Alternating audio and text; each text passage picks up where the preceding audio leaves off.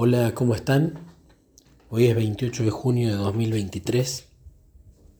Quiero contar un testimonio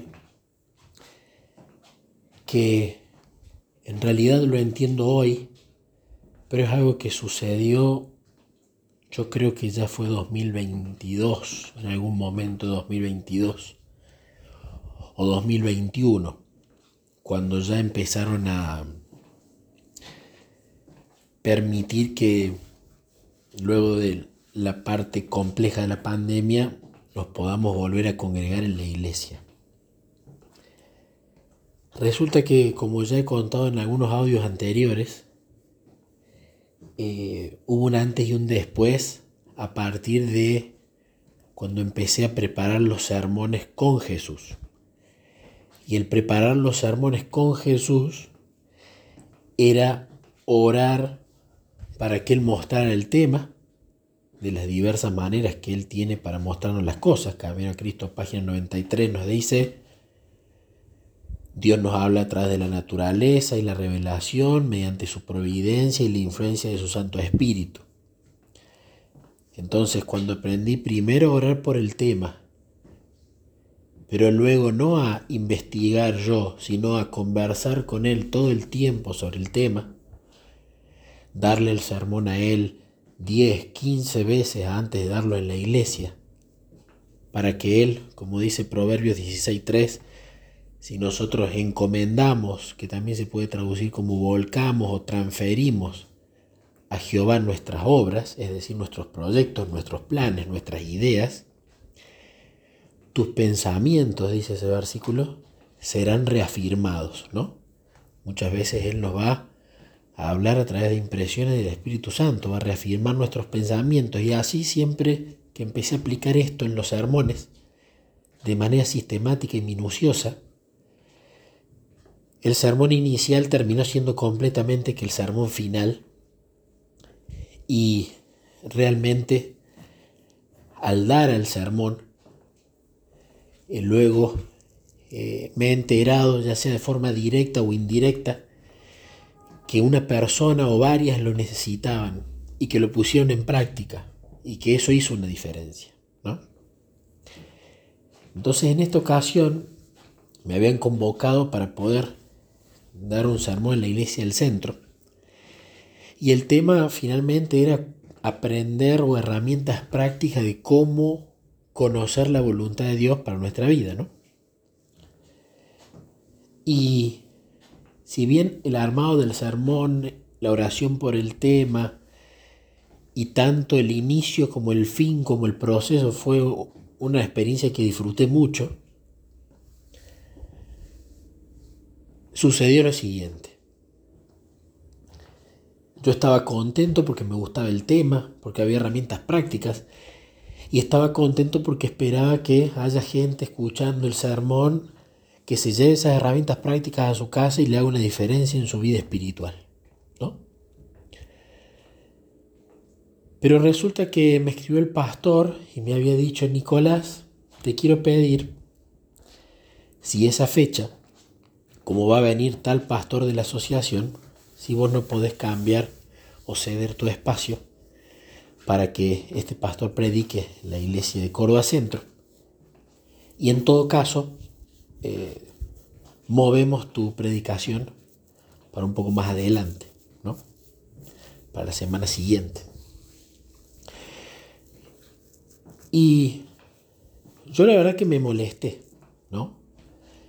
Me molesté porque con mi ansiedad y con mis ganas de predicarlo, yo quería que sea ese sábado, yo me estaba preparando para ese sábado, estaba orando por ese sábado, y entonces le dije al pastor que la verdad prefería que no, porque me parecía que teníamos que respetar el cronograma, que no había que andar haciendo cambios de último momento, que yo me tomaba mi tiempo para preparar los sermones, etc. ¿no? Y resulta que entonces el pastor cedió, yo terminé yendo ese día a predicar y se pospuso la predicación de este otro pastor la semana siguiente.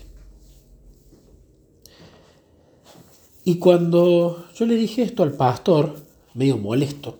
Después me puse a hablar con Jesús, me puse a argumentarle a Jesús por qué me parecía incorrecto que movieran la fecha y bla, bla, bla. Pero tuve en mi corazón la convicción de,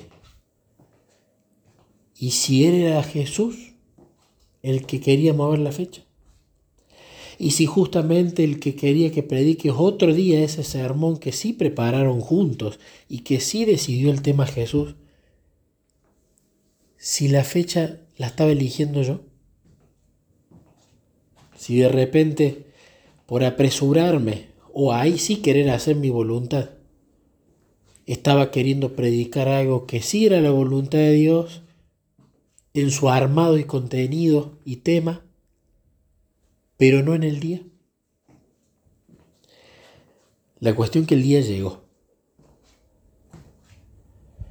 En su misericordia, cuando prediqué el sermón, en particular hubo un hermano que me escribió después y que me dijo que le había ayudado mucho ese sermón, por lo cual me puso contento.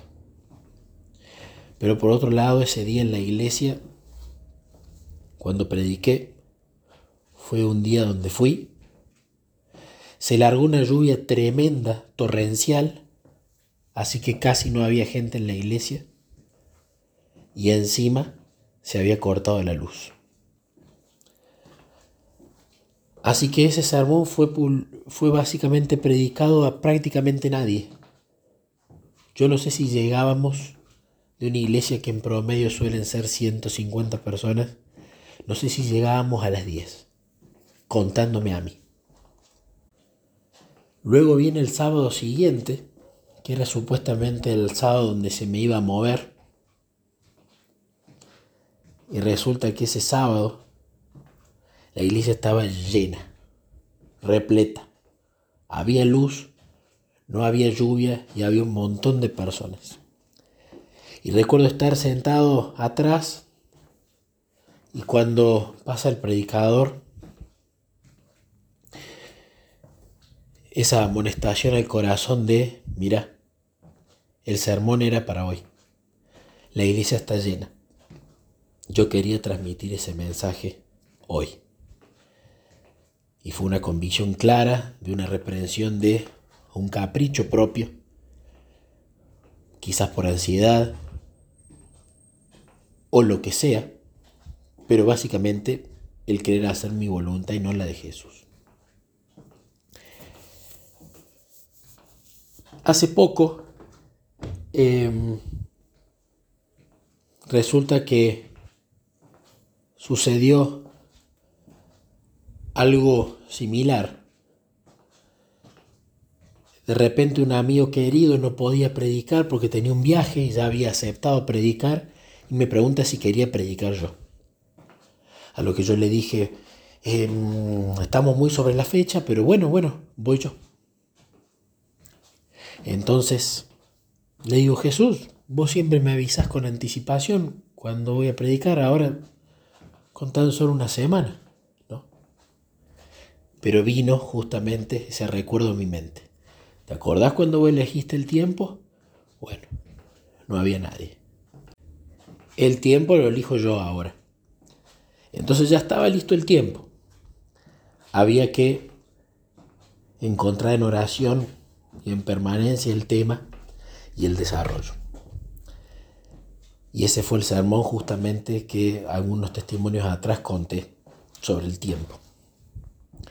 En este caso, que le hice caso a Jesús con respecto al tiempo, con respecto al tema y con respecto al armado con él. Gloria a Dios por esto. La iglesia estaba llena. Gracias a Dios el mensaje eh, primero fue algo que me sirvió a mí, que llevo a la práctica.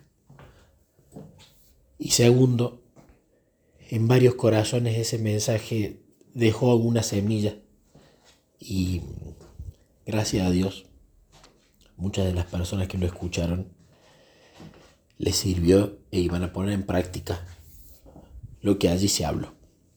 Así que bueno, quería contar este testimonio como siempre para la gloria de Dios. Segundo, como lección para mí de que a veces uno puede ir caminando bien, pero al último lo puede echar a perder porque uno toma el control, uno toma el volante, uno toma las riendas. Y tercero, para anotarme en mi mente y recordar que el tiempo en el que se va a predicar lo elige Jesús, el tema que se va a predicar lo elige Jesús y el contenido completo que se va a predicar sobre ese tema lo elige Jesús.